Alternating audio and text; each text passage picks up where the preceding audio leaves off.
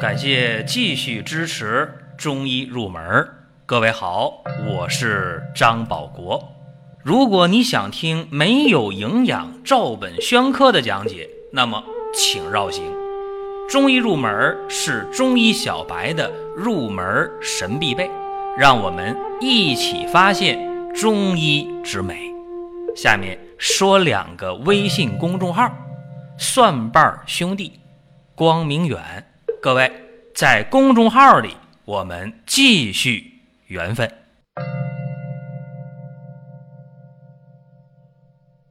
今天呢，接着和各位讲五脏之间的关系啊。如果一直在关注、在听我们中医入门节目的朋友，就发现了，哎，说这五脏之间的关系啊，只有脾肾之间的关系还没讲，其他内容都已经讲解完毕了。这是有心人啊，提出表扬。那今天讲脾和肾。首先，大家知道肾为先天之本，脾为后天之本。那先天之本就是说，肾中的精气它充盈与否，这个对后天的影响是非常大的。回过头来，那脾作为后天的根本，那么它的整个运化。也是离不开肾的蒸腾气化的作用，所以这个叫先天与后天之间的关系，就是说你离不开我，我离不开你。那这是生理情况下，在病理情况下，脾肾的先天后天的相互滋生的关系有什么样的影响呢？比方说啊。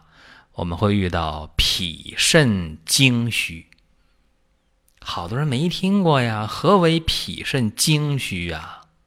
就是说，人的生长发育迟缓，或者说未老而先衰，这个就是脾肾精虚啊。先天能够生后天，后天能够养先天，所以说。脾肾精虚一定会造成生长发育的迟缓，或者是未老先衰。这是一个很多人没听说过的词儿啊，叫脾肾精虚。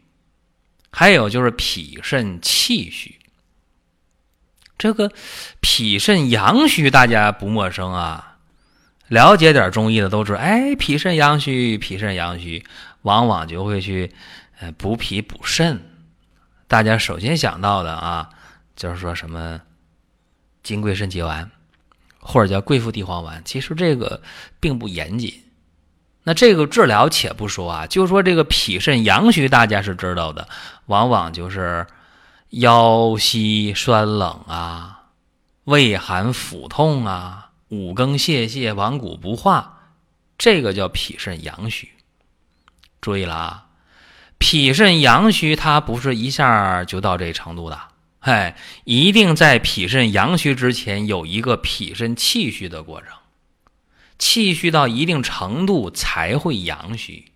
所以说，脾肾气虚它的表现，这个大家要了解啊，往往是腹胀便溏，或者说啊虚喘无力，甚至呢大小便失禁，这个是脾肾的。气化的一个功能的不足，进而会造成脾肾的阳虚。就刚才我说的，腰膝酸冷啊，畏寒腹痛啊，五更泄泻，顽固不化。所以，脾肾阳虚不是一下来的，它和脾肾气虚程度不同，但是这个本质一样。阳虚气虚，阳虚为气虚的严重阶段，气虚为阳虚的早期阶段。这个就是脾肾的先天后天之间的生理和病理方面的一个需要了解的地方。讲到这儿，很多人就觉得哦，明白了，说脾肾之间的关系，无非今天你说的比以往说的细一点。无非就是把一部分人以往的认识，又重新的梳理了一下，或者把大家以往弄得似是而非的问题又进一步明确了。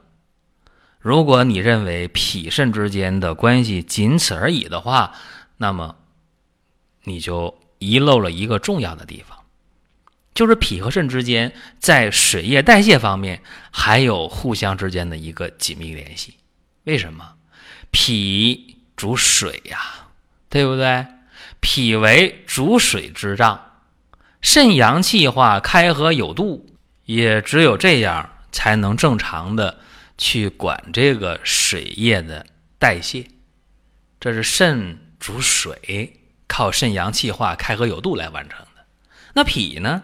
脾主运化水湿啊，脾主运化水液呀，各位啊，这你不能忘了呀，对不对？所以说，脾和肾在水液代谢方面，它们的联系是非常紧密的。这里边最典型的就是我们遇到那个水湿内停，哦，大家说我知道啊，浮肿是不是？对，那水湿内停难道就仅仅是浮肿呢？不一定吧，水湿内停还可以导致便溏、腹胀，对不对？而且你要知道，水湿为啥内停啊？很多人就是脾肾两虚才导致的水湿内停啊。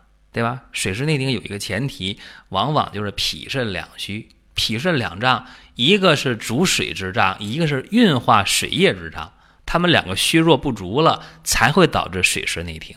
所以浮肿啊、便溏啊、畏寒肢冷啊、腹胀啊，这都是脾肾两脏在水液代谢方面没有充分的发挥作用。为啥呢？因为他们。缺位了，为啥缺位呢？他们虚了、弱了，功能不足了，才会导致水湿内停。这和大家讲这么多呀，大家知道哦。那以后啊，大家心里就有数了。我再去用一些临床当中常用的一些，哪怕是中成药，你都知道哦，道理在哪儿？既然我们把话就讲到这儿了，不妨呢就说两个常见的方儿。一个呢叫金匮肾气丸，这个金匮肾气丸呢主要是温补肾阳、化气行水的，管什么呢？说肾虚、水肿、腰膝酸软、小便不利、畏寒肢冷。那还有一个叫济生肾气丸，这济生肾气丸加了牛膝和车前子，干啥呀？增加了它利水的功能，对不对？加强利水的作用呗。所以呢，大家得知道哦，说这个古人用药，它的区别联系分别在哪里？它为什么要这么用？所以呢，这两个药表面上看起来很像，实质上呢，他们在针对这个老百姓所说的补肾方面，那是有区别的，对吧？济生肾气丸温肾化气、利水消肿；金匮肾气丸呢是温补肾阳、化气行水。说的再简单一点儿，济生肾气丸它利水的作用会更强大一些，所以大家在具体用一些常用药的时候，你别以为它哦这些东西，金匮肾气丸补肾的，济生肾气丸叫肾气丸，它都补肾的啊，六味地黄丸补肾的，大家不要望文生义，你一定要真正了解它之后，你再去用，这样的话我们就不会吃亏。所以给大家讲的一些相关的方法呀，一些。简单的一些应用，大家得知道哦，何去何从啊？我怎么用才合理？当然，今天咱讲这个脾肾之间的关系啊，说这两个成药好像扯得远一点儿，但实质上呢，呃，说的这话题还不算远。大家呢琢磨琢磨，然后呢继续的关注中医入门这样一档中医小白的入门神必备。接下来呢，简单的说两句啊，就是。好多人这段时间一直在问：鲜人参上市的季节，我能用吗？哎，问这个问题啊，其实可以理解啊，因为很多人年龄不大啊，正值壮年或者青年人，所以觉得人参这东西好像只能是老年人去用，特别身体弱的人去补，其实不一定。说老年人身体弱，特别乏、特别累、无精打采的，没有力气，衰老的比较快，身体比较弱。这老年人用人参去补没有问题，非常对症。包括一些产妇产后体虚啊、出汗的、漏奶呀，用人参去补没有问题。实质上，现在很多中年人、青年人，整天精力体力也是不够的，特别疲乏，精神压力大，生活强度高，或者你睡一觉醒了，一点不解乏，特别的累。其实这种情况下啊，用人参，尤其鲜人参进补，效果是非常好的。每天用五到十克，连续用上三五天、一星期，你就发现，哎，这个精气神儿和过去是不一样的，而且相当多的慢性病。用鲜人参或者用人参的饮片，你含服啊、炖服啊、煲汤啊、泡水呀，这个效果都非常好。所以人参这方面的一些相关知识呢，我也会给大家以后有时间陆续的讲一点儿，让大家呢多了解一些。当然，大家说呢，我在生活馆，我想下单，我想用这个鲜人参，可以吗？如果你不懂的话，可以进一步的来问我们啊，填病历卡。或者是在微信当中来问，在 QQ 上问，这个都是欢迎的。好了，今天的中医入门就和大家聊这么多，下一期节目我们再会。